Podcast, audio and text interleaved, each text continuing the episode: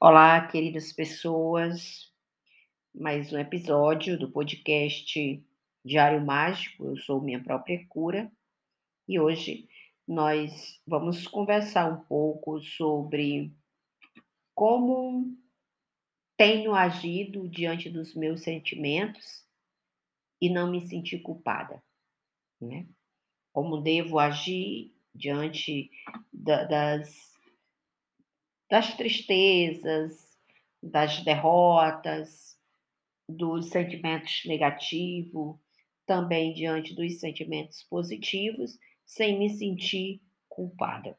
É bom que é interessante essa conversa, porque nós somos movidos por desafios, nós somos movidos por sentimentos, nós somos movidos por reações, ações e reações que geram em nós comportamentos. E esses comportamentos, eles variam de acordo com o sentimento que a gente tem. E esse sentimento, na grande maioria, eles são introduzidos em nós através do pensamento. E hoje eu quero conversar com você um pouco sobre como é que você tem eh, esse sentido? Os seus sentimentos, as suas ações, as suas reações é, diante do seu comportamento têm lhe trazido culpa? Ou você é aquela pessoa que não faz e pensa, se arrepende e pensa, deveria ter feito? Você é aquela pessoa que, diante do sentimento, aprendeu a lidar com ele e saber que às vezes é necessário o medo, às vezes é necessário é, a tristeza, um pouco da ansiedade, né? Todos, todos nós, é, principalmente nos dias atuais, andamos muito ansiosos. É, a gente já não consegue ter a paciência de ouvir um áudio longo, a gente já não tem a paciência de ler um livro todo naquela sequência, a gente já não tem aquela paciência de conduzir determinadas ações, porque é, a gente quer tudo para ontem, a gente quer tudo da forma que a gente é, é, deseja, anseia, a gente já quer respostas imediatas. E a gente sabe que todo resultado, toda. Para todo resultado exige um processo. E este processo ele vai se dar na, no experimento, nas vivências, na, nas relações e nos sentimentos. E, e eu costumo dizer que quando permitimos que tudo entre na gente, quando a gente não se blinda do, das expressões negativas, dos sentimentos negativos, das sensações e até mesmo da forma como o outro lida com a gente, se a gente trouxer toda essa carga negativa ou carga pesada para o nosso interior, nós vamos acabar sofrendo em alto grau a questão da ansiedade. E a gente sabe que a ansiedade nada mais é do que um sentimento do desejo antecipado.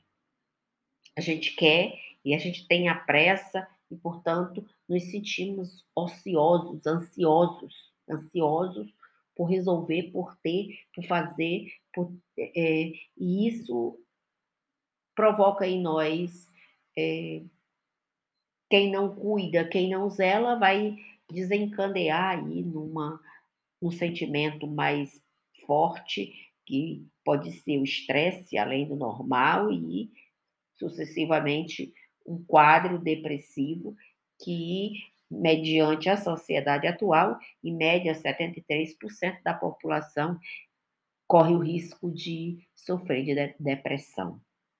Então, antes que a gente chegue nesse estágio que é doloroso, que tem provocado muita distúrbio, muita tristeza, é, muita perca do, dos desejos, das vontades, né, e o isolamento do eu, que a gente consiga é, perceber o que é que eu estou fazendo com essa carga sentimental que eu estou recebendo.